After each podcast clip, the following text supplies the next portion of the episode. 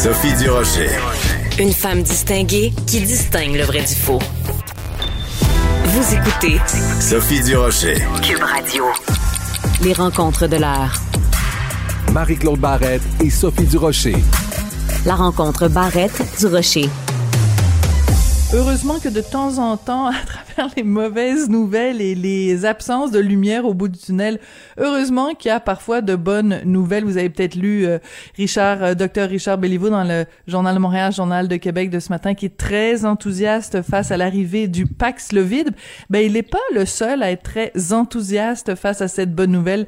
Il y a aussi ma collègue Marie-Claude Barrette. Bonjour Marie-Claude. Bonjour enfin Sophie. des bonnes nouvelles. Ben là, tu sais, j'imagine qu'on est plusieurs. Faut, faut les prendre quand elles passent, les bonnes nouvelles, parce que je trouve que depuis quelques semaines, euh, c'est c'est la COVID mur à mur. On dirait Oui. qu'à l'automne, on avait été capable de prendre une bouffée d'air frais, puis il y avait d'autres choses qui arrivaient dans l'actualité.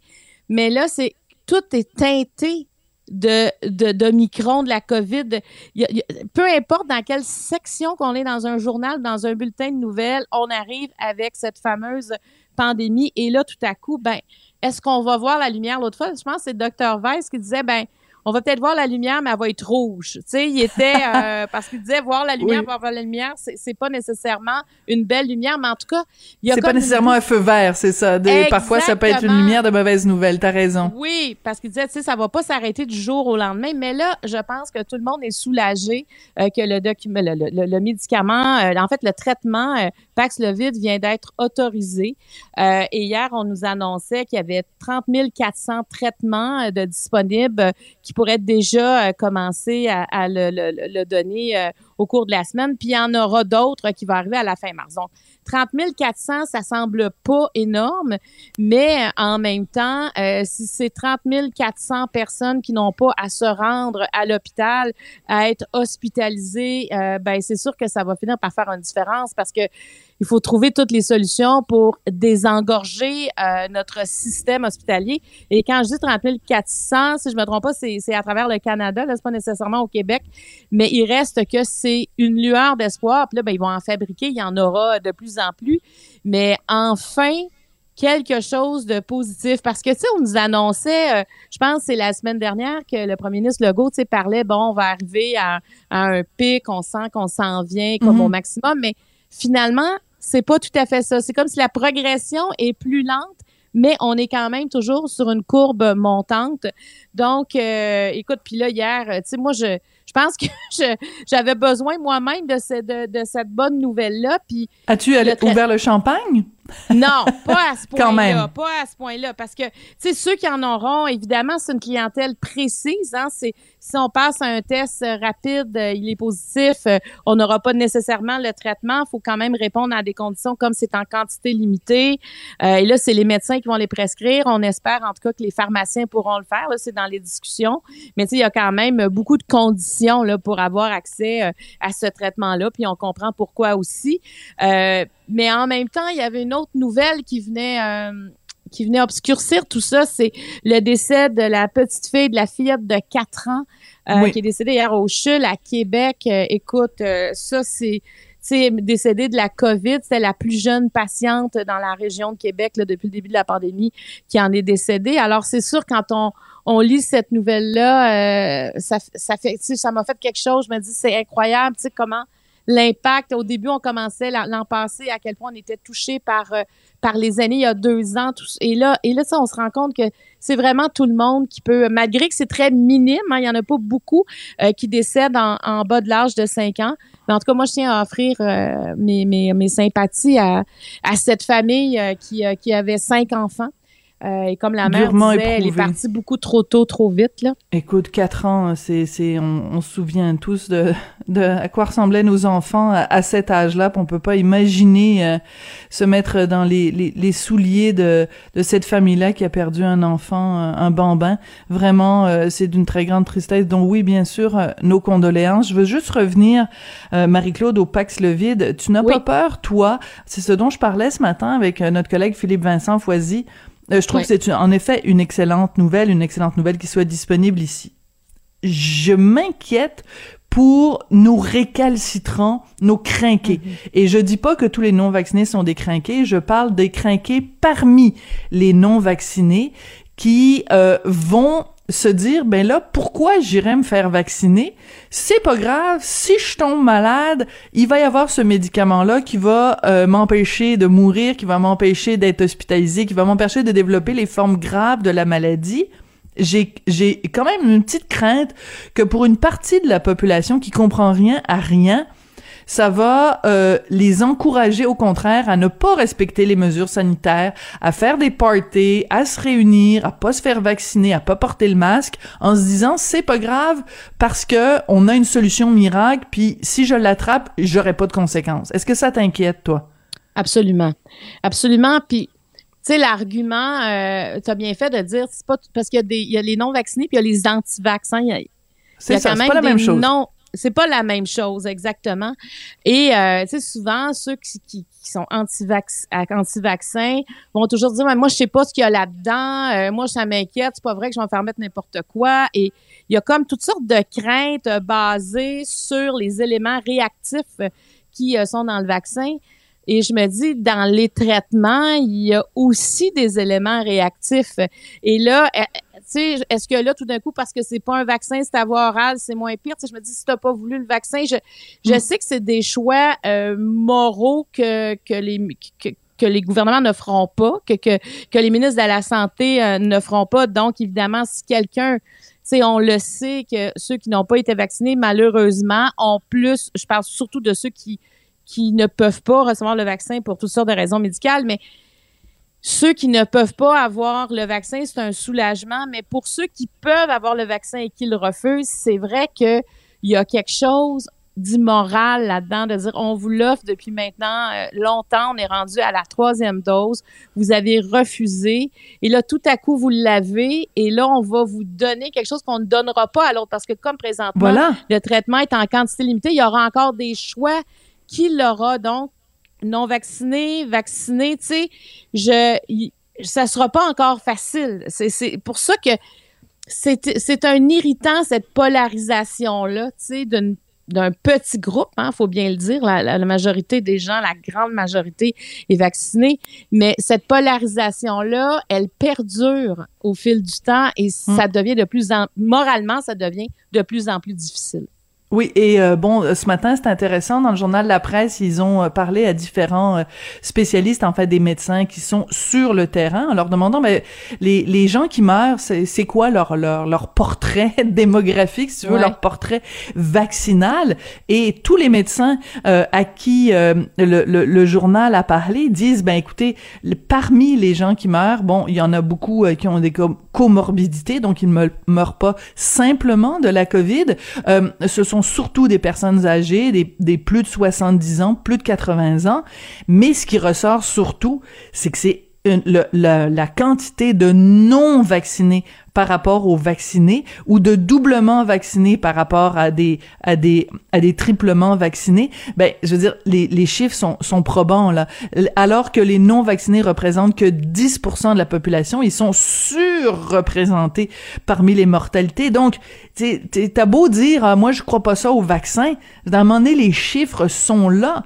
Les chiffres sont que parmi les gens qui meurent il y a beaucoup plus de non vaccinés que de vaccinés.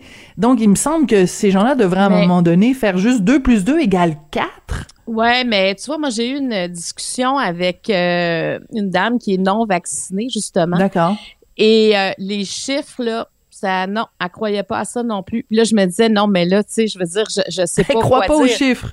Ben, elle- elle- en fait, je sais pas si elle ne croyait pas ou elle ne comprenait pas.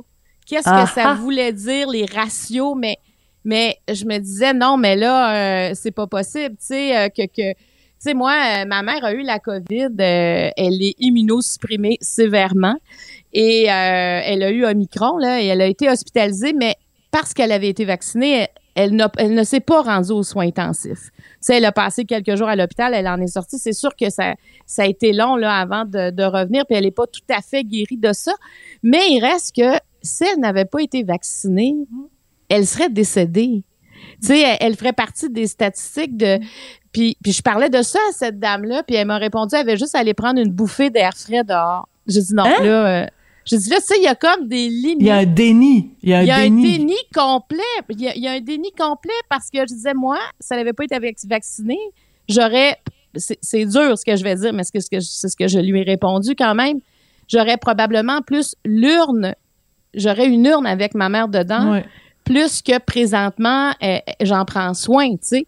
Je.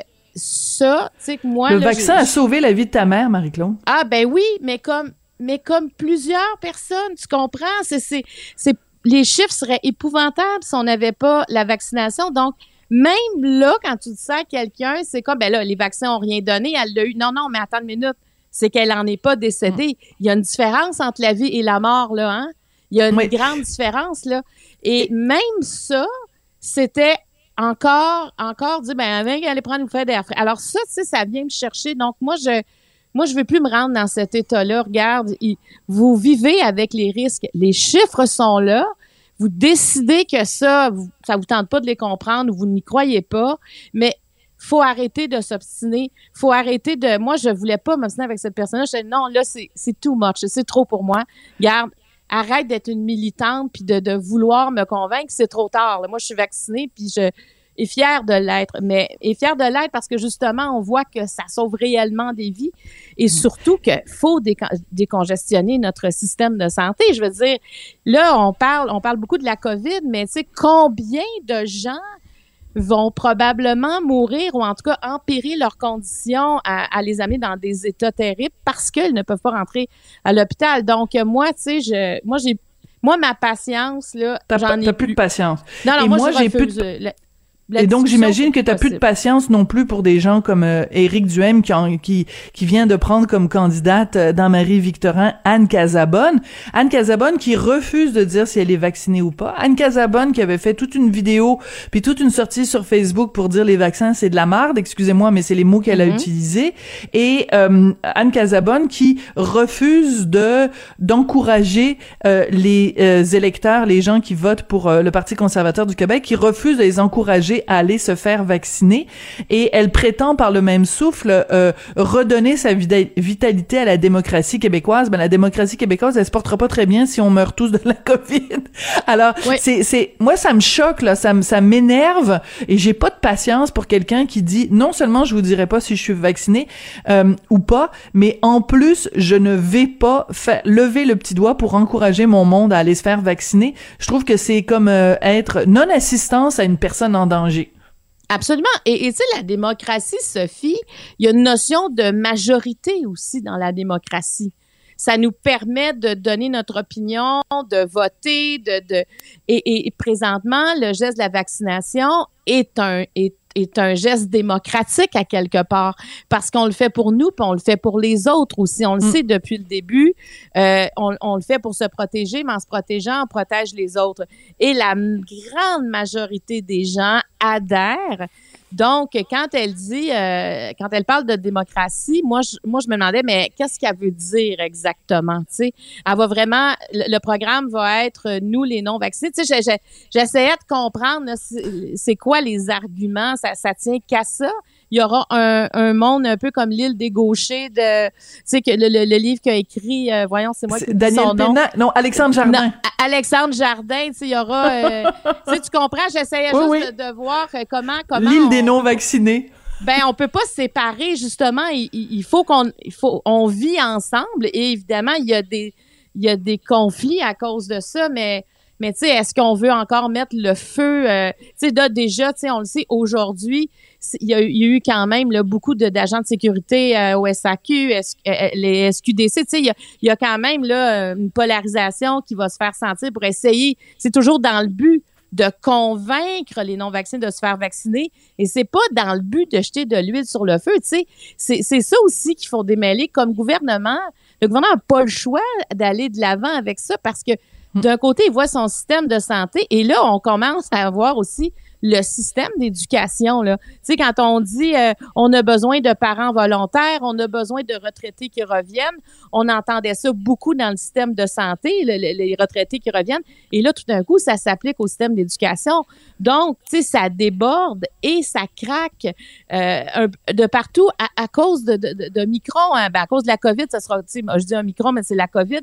Alors, ce sera quoi la suite? Donc, tu sais, c'est je trouve qu'on est dans une période, tu sais, sur le plan économique, il y a une pénurie de main-d'œuvre. Mm. Et, éventuellement, je veux te parler aussi de la situation des femmes. Tu sais, en anglais, on dit she session au lieu de recession, mm-hmm. tellement que la, la, la, Ça la frappe situation, les femmes. Ben oui, la pandémie frappe les femmes. Ben tu sais quoi, on s'en parlera demain, Marie-Claude, parce que, écoute, euh, peux-tu croire, on a passé tout notre temps Ah, à passer sur ce sujet-là. Pour vrai, Puis- OK, écoute, ça, m'enflamme encore. Il va falloir que, Ben- que je me calme par rapport à la COVID. Ben non, au Mais contraire, j'aime ça quand t'es enflammé. Et écoute, euh, vu que ça t'a touché de près avec ta maman, euh, c'est tout à fait normal ta réaction. Alors euh, tout, euh, toutes nos, euh, toute notre bienveillance à ta maman en souhaitant qu'elle se, qu'elle se porte mieux euh, très rapidement euh, de, des, euh, des contre-coups euh, de, Ouais. de la COVID. Donc euh, une pensée pour ta maman, ah, Marie-Claude. je vais lui dire. Salut- Elle est à côté de moi, je vais lui dire. Ah bon bah écoute, Oui. sal- saluons-la de la part des Merci. auditeurs de Cube, t'es gentil. Merci beaucoup Marie-Claude, bonne chance à ta maman et puis on se retrouve demain pour la suite de cette conversation. Merci beaucoup, Sophie. Bonne journée.